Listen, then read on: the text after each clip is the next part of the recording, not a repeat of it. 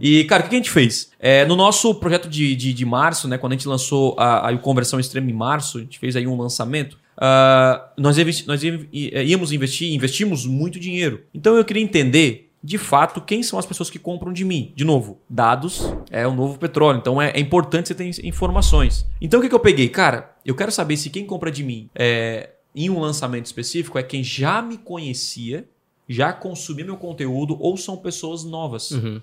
Então o que eu fiz? Eu separei né, uh, em campanha de P1 e P2. P1 é o público 1, pessoas que já me conhecem, assistiram meus vídeos, entraram no meu site, é, é, se engajaram comigo no Instagram, enfim, já conhece, de alguma maneira já foi impactado pelo Thiago. E o P2 nunca viu o Thiago na vida. E eu comecei a rodar, comecei a anunciar e tal, essa coisa toda. O que aconteceu? Quando eu abri o carrinho, a gente vendeu, fez uma pesquisa com os alunos e no final nós descobrimos o quê? Que o público P1, ou seja, quem me conhecia, foi quase tipo, sei lá, 70% das vendas e que gerou lucro. Já o P2 gerou prejuízo. Só que olha que interessante. Nós abrimos o carrinho em meio à pandemia. O cara tava numa situação assim, caótica. Tipo, ninguém queria comprar e mesmo assim deu lucro. Mesmo assim, deu um, retorno ótimo para quem já me conhecia.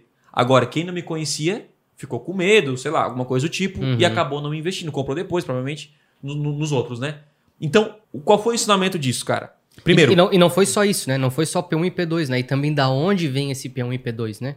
Tipo assim, será que ele tá cadastrando do, do Instagram, do YouTube? Instagram? É, nós dividimos certinho. Porque o que acontece? Quando a gente fez em janeiro, deu muito bom. E aí, vamos repetir? Vamos. Da onde que veio as vendas? É. Não sei. Aí ferrou. Né? Então a gente não tinha dados claros. A gente, tipo assim, cara, fazer uh, um lançamento ou fazer um mês bom no e-commerce, no serviço, isso não significa muita coisa para mim, significa você manter isso por muito tempo. Então são negócios duradouros. É tipo, o cara ficar na primeira posição no Brasileirão não vai fazer ele, ele, ele um campeão.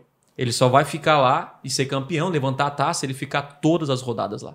E é a mesma coisa no negócio. Todos os meses você está vendendo e arrebentando. Todos os lançamentos você fizer com maestria. Então, o que, que a gente fez? Separamos em Instagram, Facebook, YouTube e Google. Ou seja, então tinha lá várias páginas, né? O nosso Elco Elco construiu as páginas, coitado Nossa, aí, né? tinha muita página. Fez aí tipo P1 YouTube, P2 YouTube, P1 tal, e assim por diante. Então, se o cara não me conhecia e veio do YouTube, ele recebia essa tag lá no e-mail marketing. Se o cara vinha do Instagram e, e me conhecia, ele pegava lá Instagram 1 e assim por diante. E no final, levantando todas as métricas, a gente identificou, inclusive, é, que é, o Instagram foi o vencedor, acredito, desse, desse, né? Foi o, foi o vencedor, o Instagram e o YouTube foram os melhores, e o Facebook, mesmo o Facebook P1 não foi muito bom, uhum, uhum. né? E o P2 realmente foi um desastre, né? Então, isso acendeu a, a, a, ao nosso.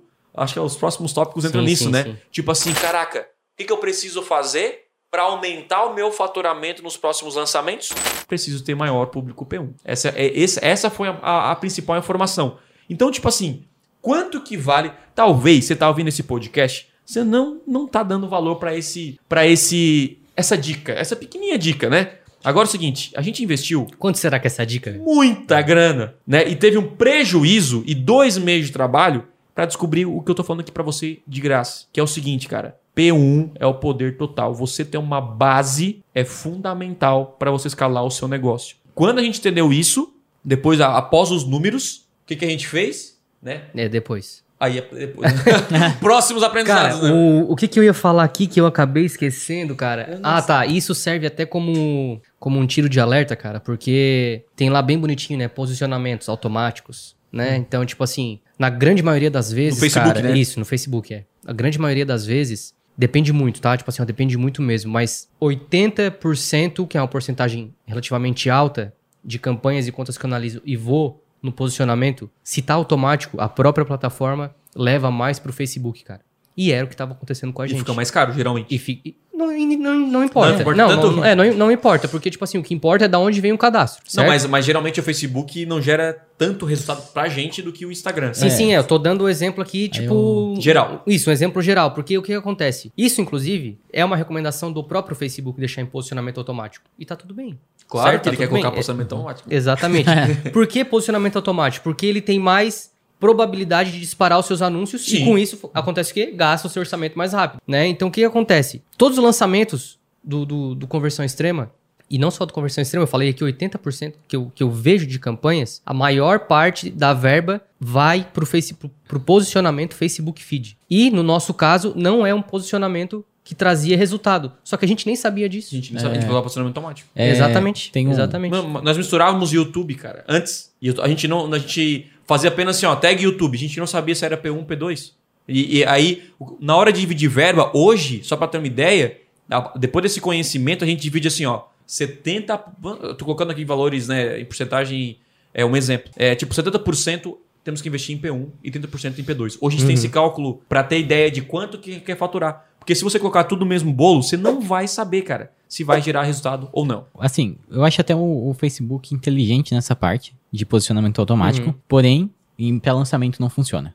É. Por quê? Porque o lançamento ocorre em duas etapas. A conversão de lead não é a conversão de compra. Sim. Entendeu? E O Facebook pode ser muito inteligente e dizer, olha, vamos jogar posicionamento automático, deixar, sei lá, público aberto, que seja, e ele vê o lead que é mais barato e te encher de cadastro. Entendeu? E da onde vem o cadastro importa. né? É, exatamente. Aí, só que na hora de comprar o produto, É dois história. meses depois, lá, depois do lançamento, a pessoa que cadastra nem sempre é a pessoa que compra. Uhum. Então, é onde o posicionamento automático erra, porque ele foca na conversão de cadastros, Exatamente. mas ele não sabe se as pessoas que cadastram vão comprar depois. Uhum. É diferente de um e-commerce, onde a pessoa já entra e já compra. Isso, isso. E aí, pro Facebook, deixar lá no posicionamento automático geralmente até funciona pelos testes que eu fiz. Uhum. Porque ele sabe que quem tá comprando ali são as pessoas, é o público correto, É, né? Ele vai otimizar pra quem vai comprar. Tipo, Mas- e, e você pode olhar também lá no, no- no- na colunas o, o detalhamento, né? Pra Também. saber se, se os aplicativos, qual tá gerando mais resultado. E isso pode surpreender, porque a gente olhava na época, caraca, o Facebook tá gastando mais e tá mais caro.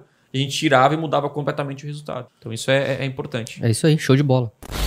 Pra complementar, teve outra coisa muito importante que a gente descobriu também nesse lançamento de março, Ah, que foi a questão do público, né? Não só do P1 ou P2, mas também de homem e mulher. A gente descobriu que a boa parte, a gente divide a verba igualmente, né? Se eu não me engano, 50% homem e 50% pra mulher pra fazer a captura. Uhum. Só que lá no final quem comprava era um é, a gente não divide, tipo, manual, né? Sim, a sim. própria ferramenta faz isso. É. Exatamente. Tipo, a ferramenta quer. Você quer pegar lead, certo? A ferramenta faz o quê? Ela investe e pra. Ela otimiza para as campanhas que geram mais leads. Sim. Só que pode ser que o público feminino, geralmente isso acontece, converte mais que o público masculino. Em lead. Em lead. Em lead. No cadastro. Exatamente. Só que depois que eu analisei quem comprou o meu produto, 80% foi homem. Então, peraí, como é que eu investi 50% do meu, né, 50% da minha verba em público feminino, sendo que a maioria comprou. Então, aí foi que eu sei que, cara, eu preciso dividir as minhas campanhas em público masculino e feminino e 80% da verba ser destinado para o público e assim por diante. Então, E aí depois boa.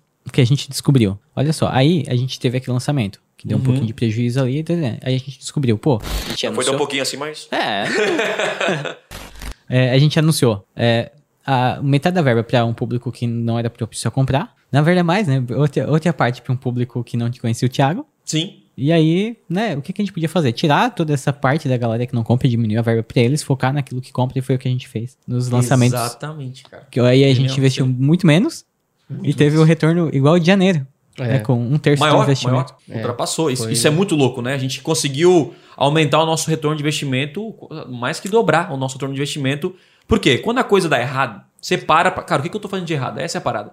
Só que assim, a gente passou o mesmo erro em janeiro, só como tinha dado certo, a gente não, não dá atenção. sim. Tipo assim, meio que, cara, jogamos aqui 100 mil reais fora e tá tudo bem, porque já ganhamos mais, entendeu? Então, só que daí quando você começa, pô, deu errado. Aí um dia eu tava lá olhando os meus públicos lá, pesquisa com os meus clientes, que é uma recomendação que eu faço a todo mundo. Quem compra o seu produto, faça a pesquisa. Já falei sobre isso aqui no podcast. Aí eu fui lá, peraí, uma coisa tá errado. 80% que compra o produto e eu faço pesquisa desde 2018. E só eu parei para analisar a pesquisa quando a coisa deu errado. Por isso que é bom, às vezes tem que dar, tem que dar errado para dar certo. Uhum. Aí eu fui lá nas minhas campanhas e olhei, caraca, tá 50-50 aqui. Tipo, olha a quantidade de dinheiro que a gente poderia ter pego do público feminino e investido mais no masculino. E com certeza o resultado teria sido melhor, como foi nos próximos que a gente fez exatamente isso aí.